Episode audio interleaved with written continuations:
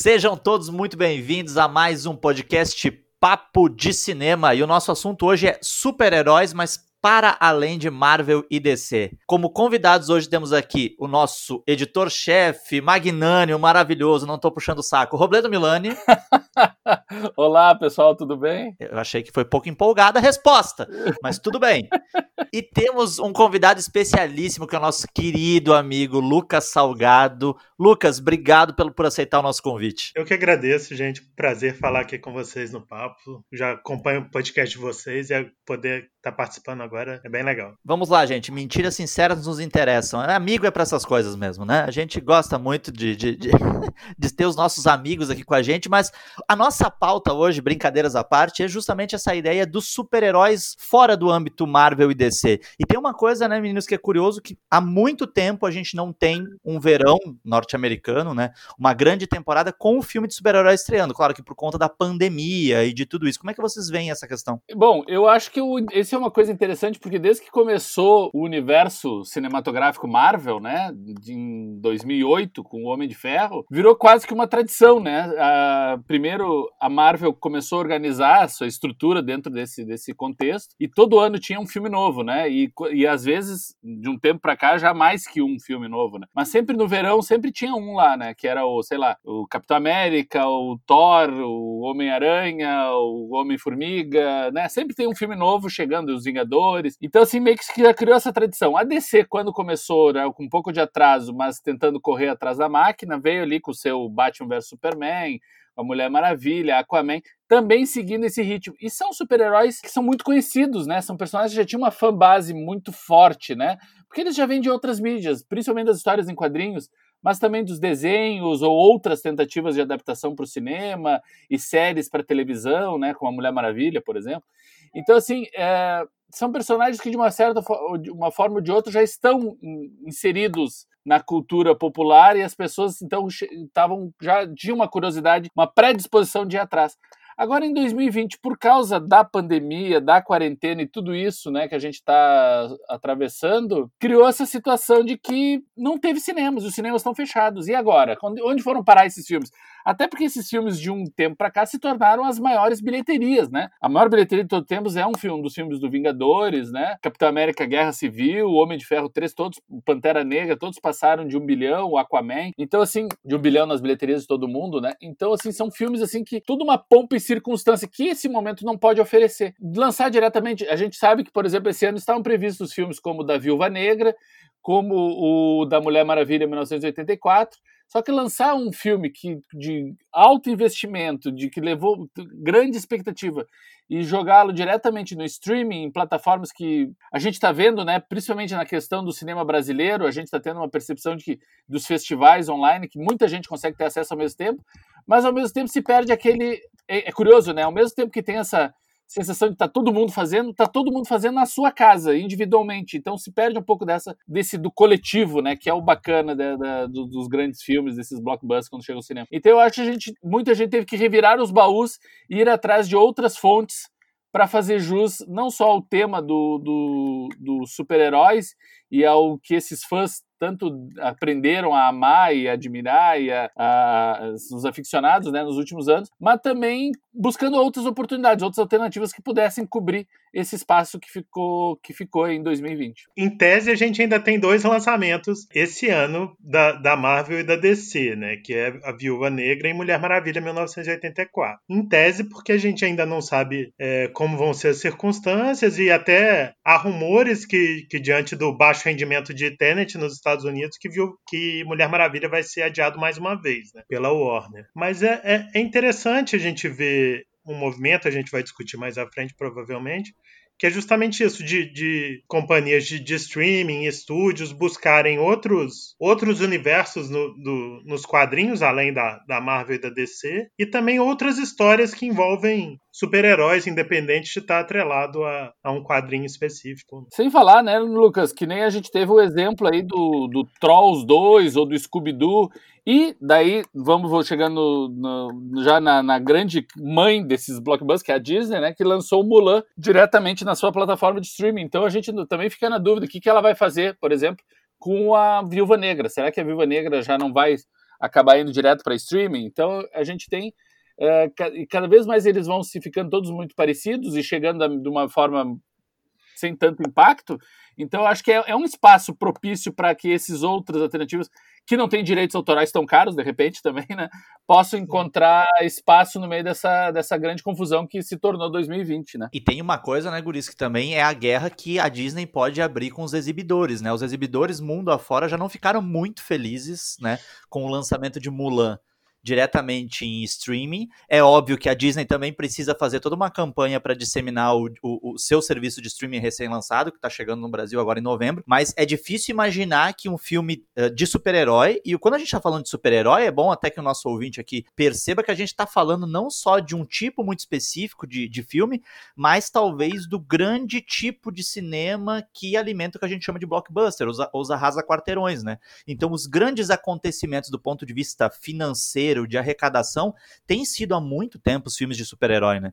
Então é, é, difícil pensar assim. O Mulan já, é, confesso para vocês que para mim foi bem surpreendente a Disney lançar diretamente em streaming, mas me parece assim quase que, que impensável dentro dessa lógica, inclusive até dos acordos que a Disney tem com, com, com exibidores e afins, que eles possam lançar, por exemplo, um Viúva Negra, que é parte de todo esse, dessa nova fase do universo cinematográfico Marvel, diretamente em streaming. Mas também a gente não sabe, né? Porque como o, o Lucas falou, o Tenet não teve uma, uma, uma resposta muito boa de bilheteria. A gente sabe que a situação da pandemia não. A, a, os números talvez não sejam tão alarmantes como eram lá em maio, por exemplo. Se aprendeu a lidar com a doença gradativamente, mas a gente está longe de estar tá num processo pós-pandemia, né? Embora algumas pessoas digam, ah, estão, nessa pós-pandemia, digo, de cara pálida, não existe pós-pandemia, porque a pandemia ainda está rolando aí, não temos uma cura, não temos uma vacina. Então é, é difícil a gente pensar que um filme desse tamanho, e mais ainda que o um filme desse tamanho que faz parte de uma engrenagem da Marvel, que é uma engrenagem cinematográfica, embora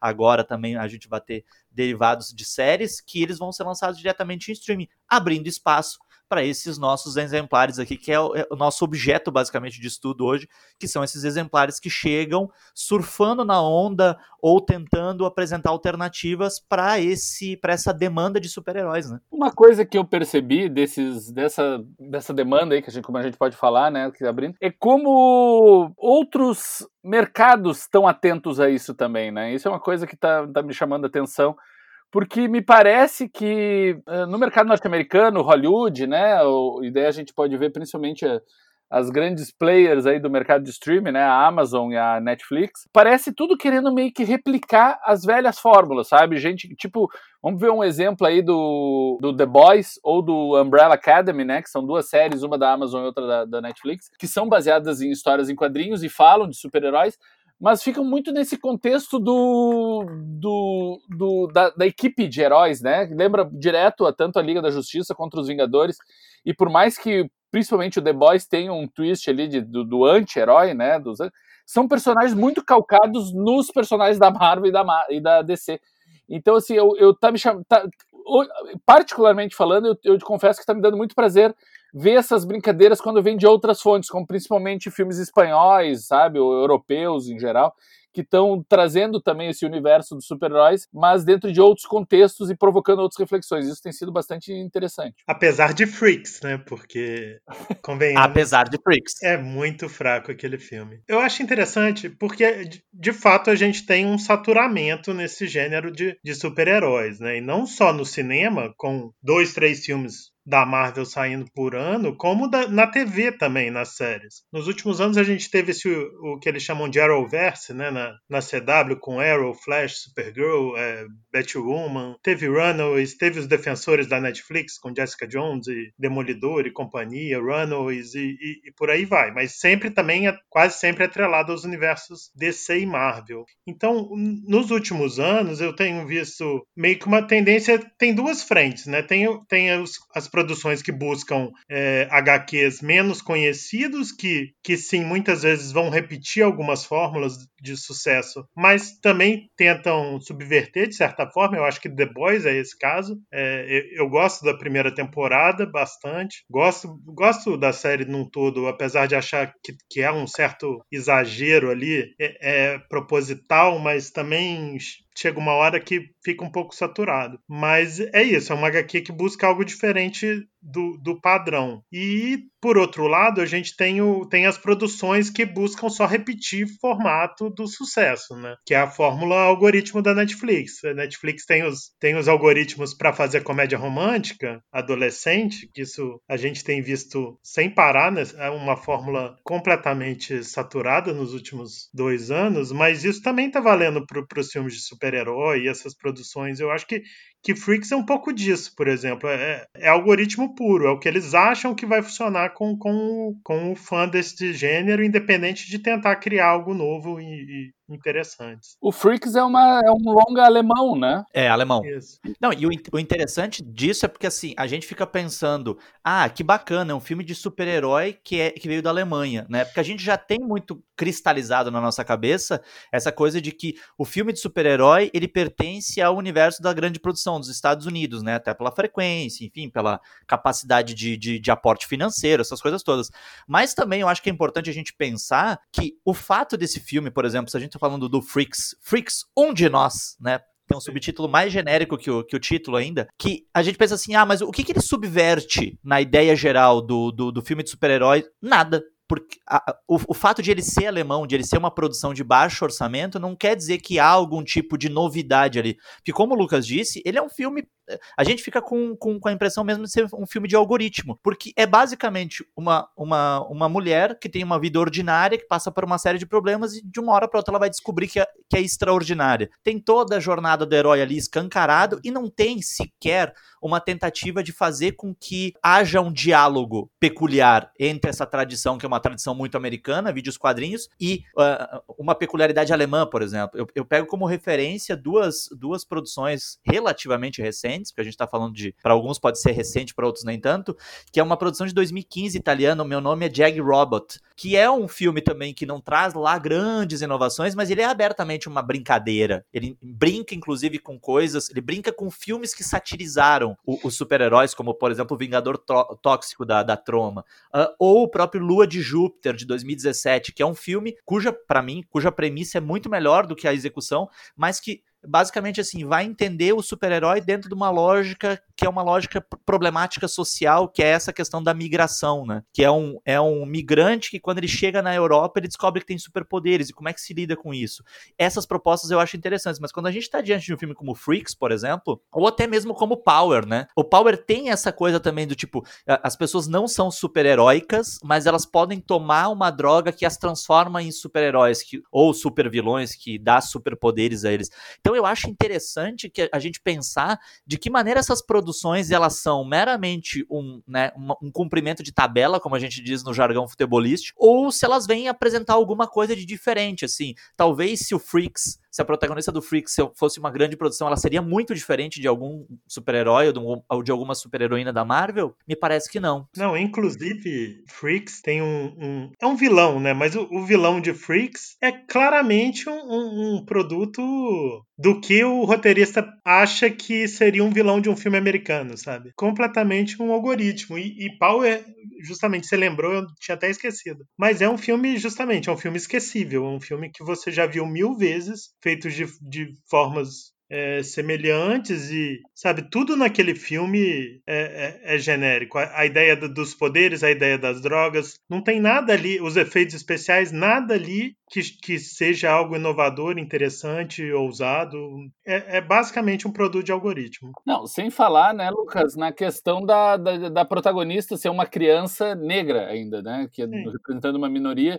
E é um personagem que não é desenvolvido em nenhum momento durante o filme. A gente percebe que, como é maltratado esse personagem, que poderia representar um arco muito interessante, mas lá pelas tantas ela se torna completamente descartável no meio de uma briga de big guns, né? De armas muito maiores ali, que ela, qual ela acaba nem fazendo uh, relevância. Então, assim, é, é, muito, muito em tarde, muito, muito, muito triste ver como isso acaba acontecendo. Um personagem, um filme que tinha um potencial, que tem atores bacanas, né? Tem ali, poxa, nós temos um vencedor do Oscar como protagonista, o Jamie Foxx, a gente tem o Rodrigo Santoro pagando boletos atrasado, né? Porque, putz, que pariu.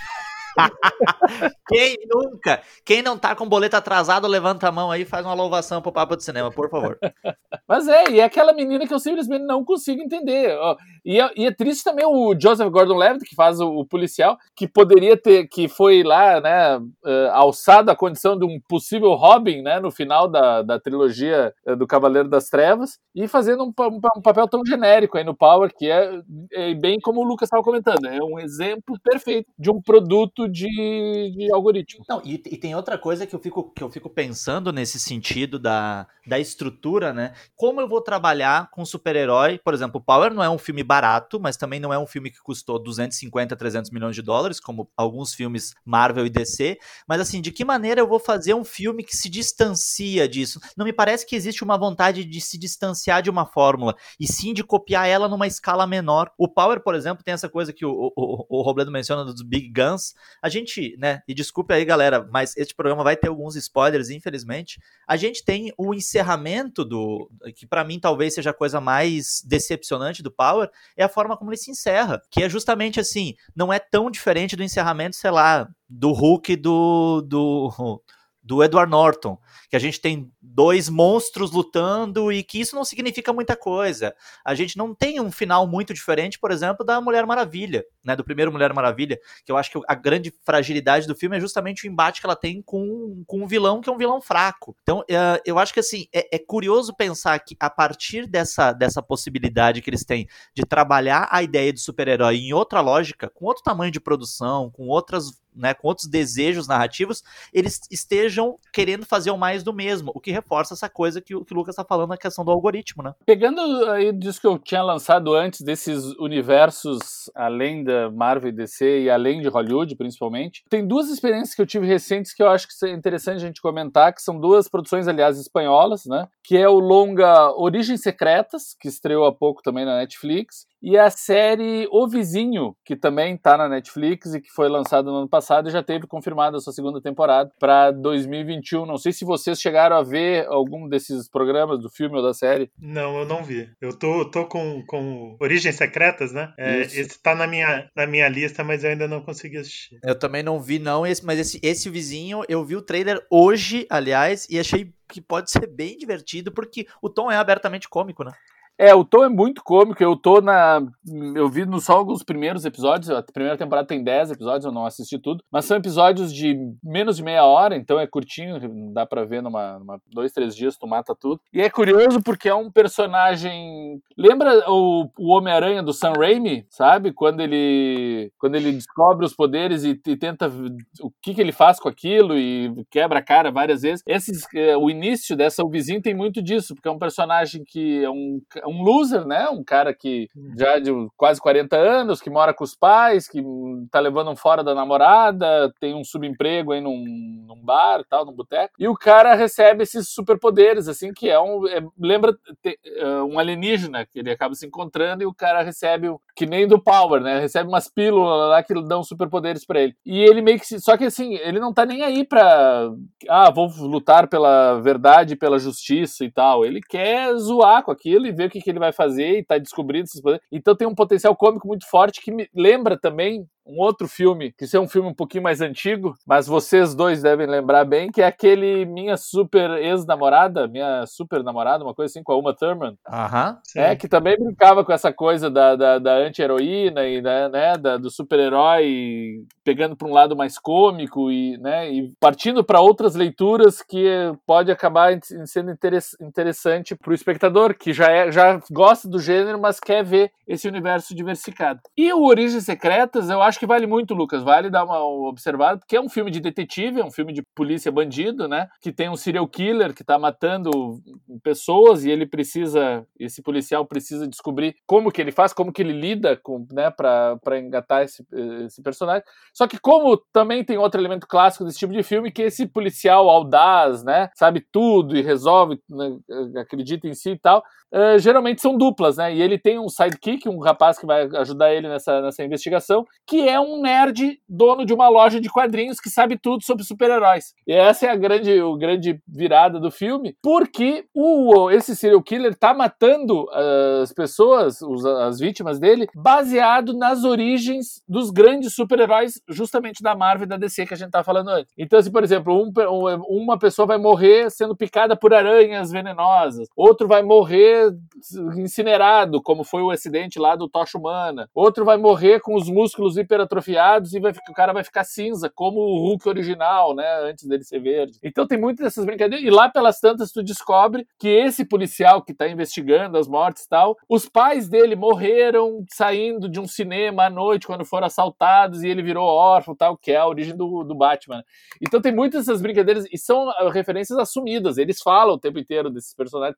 Então é uma boa brincadeira com o universo, ao mesmo tempo que tu vai uh, vasculhando a, a, criação, a origem né, de um super-herói que, no caso, é que vai se formar desse contexto de polícia ladrão aí que, o, que, o, que a trama oferece. É uma, é uma coisa bem interessante e mostra realmente como que esses mesmos elementos, quando vistos sob outra ótica, sob outro ponto de vista, podem ser renovados, podem ser revigorados. Nesse sentido, uma produção que eu acho bem legal, mas que infelizmente a Netflix já cancelou, né, nessa tendência dela de cancelar séries jovens promissoras, é a série I'm Not Okay With This. Não sei se vocês chegaram a ver, que é uma série de comédia adolescente coming of age super é, bonitinha, divertidinha, com a Sofia Lillis, né, de, de It. E assim, e é justamente isso, é da, da, adolescente lidando com o seu amadurecimento ao mesmo tempo que vai descobrindo poderes, sabe? Não é sobre super-herói, mas também se passa nesse tipo de universo e acaba sendo algo bem interessante, mas é isso. A Netflix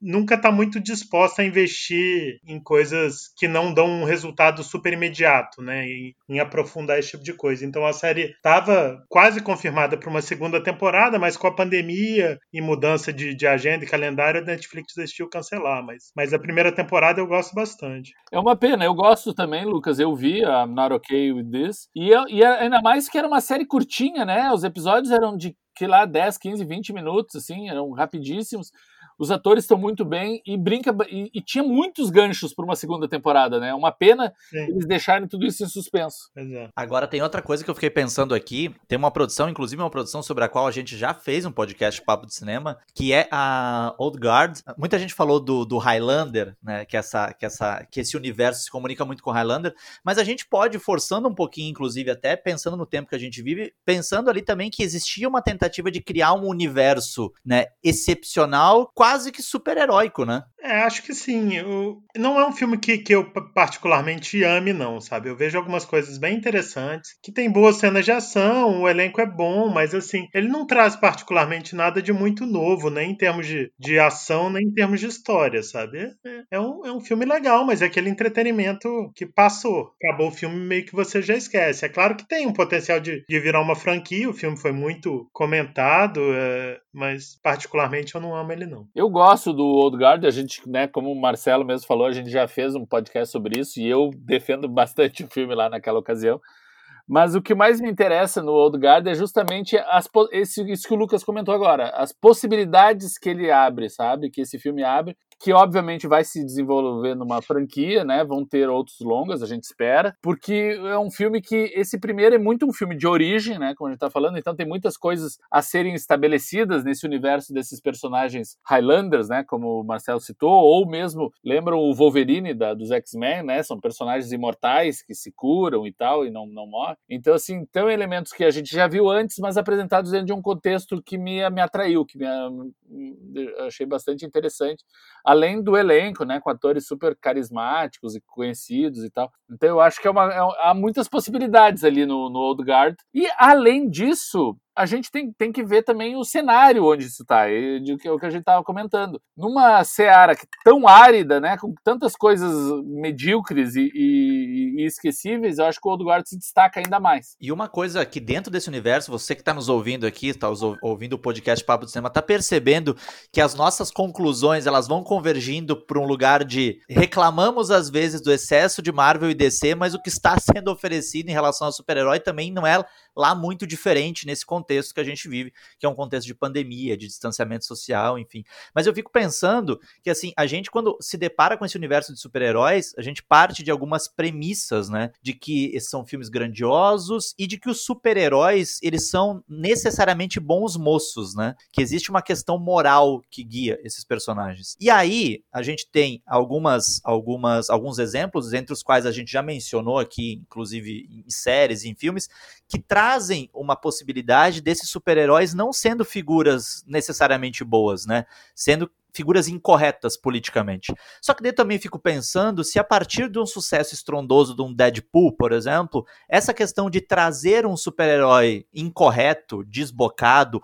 e que não seja necessariamente 100% bom, não também virou, não aos poucos está virando uma convenção mercadológica, né? Porque antes a gente olhava para isso e dizia assim, nossa, isso realmente é uma quebra significativa. Agora já não me parece uma quebra tão significativa assim, porque o mercado meio que abraça essa ideia, né? É, acho que sim. O próprio Deadpool, ele nasce, ele vem depois de Kick-Ass, por exemplo, sabe? Que também tem personagens do tipo, também tem uma violência muito estilizada, mas, mas assim, ainda assim, tendo em vista o número de produções, principalmente dos universos Marvel e DC, quando a gente tem um lançamento a cada dois anos desse tipo de filme do Deadpool, ele ainda assim se apresenta como algo diferente, né? É claro que ele, ao se repetir, ele deixa de ser algo completamente inovador, mas em paralelo ele, ele ainda soa como algo novo em comparação com os universos mais grandiosos da Marvel e da DC, né? É, outro que também tentou fugir da, da obviedade uh, e, e pagou um preço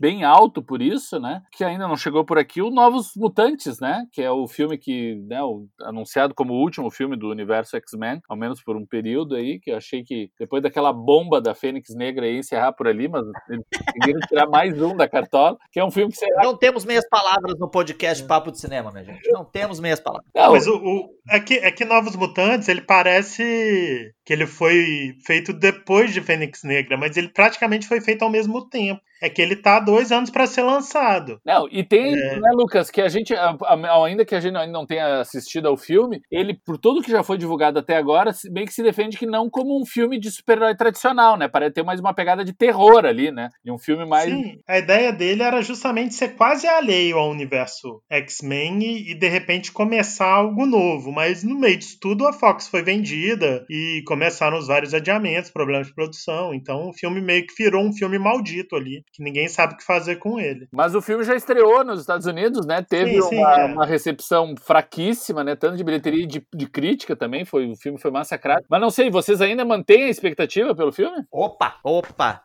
Onde tá a ruindade, eu miro nela e digo, talvez. Vamos lá.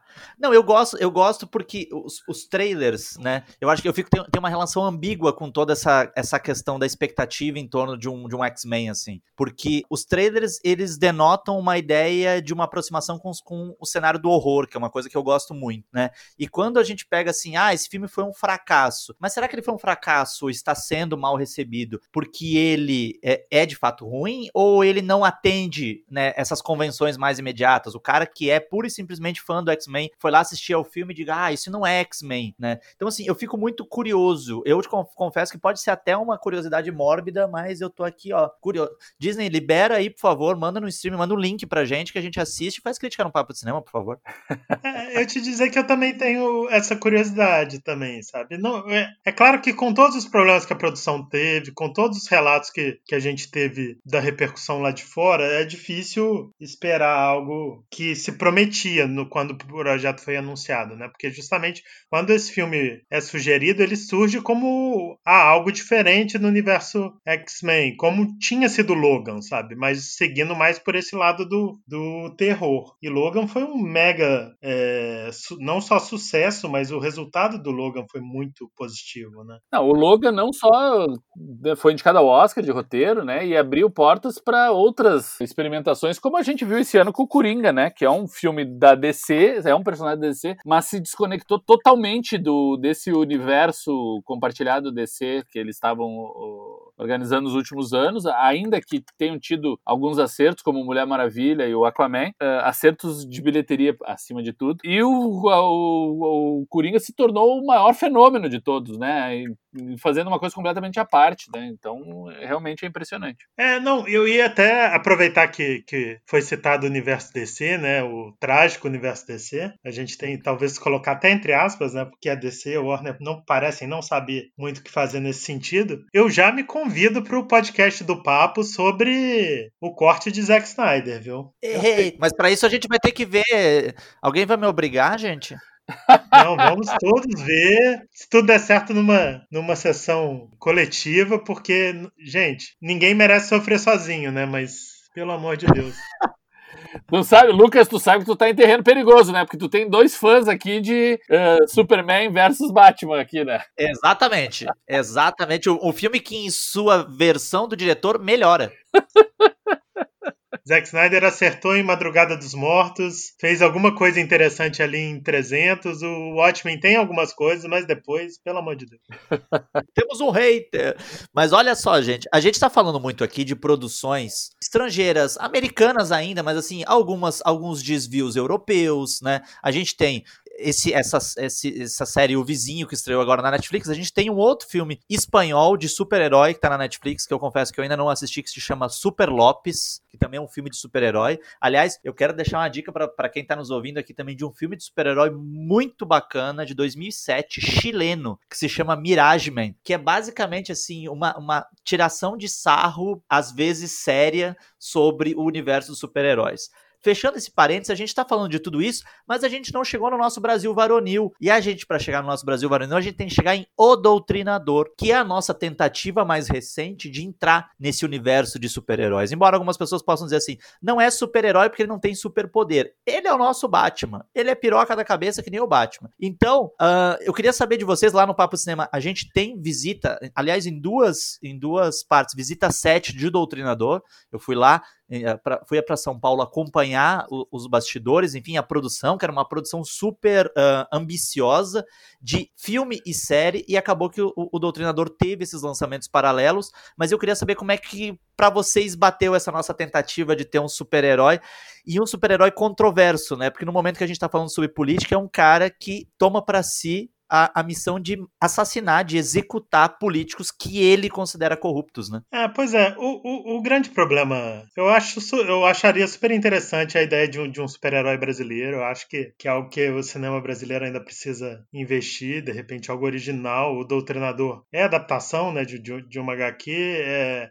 eu vejo méritos de produção ali. O problema é que ele está inserido também, não só ainda sendo um filme problemático, ele está inserido num momento político bem problemático no Brasil, né? Então é um, é um, é um personagem quase, quase não, né? Mas é um quase fascista, é um personagem que reproduz muito essa coisa é, são todos corruptos e eu não sou nem de esquerda nem de direita, um, um, um, discurso vazio que eu acho que é meio perigoso, sabe? Então, por mais que, que, que não seja que ele tente atacar para todos os lados, ele, ele, me parece aquele filme meio falso isentão, sabe? Então é quase perigoso. É, eu, eu concordo com o Lucas no, na relação ao discurso né, do, do doutrinador, que é um discurso que pode assumir vieses bem problemáticos, Porém, enquanto técnica, eu acho um filme muito bem acabado. Eu acho muito bem redondo o filme nessa parte de efeitos, de som, de maquiagem, dos figurinos. Eu acho que assim, tem um, um, cuidado de produção que é visível na tela. E eu acho que pode ser assim, é um começo, exatamente como o Marcelo falou.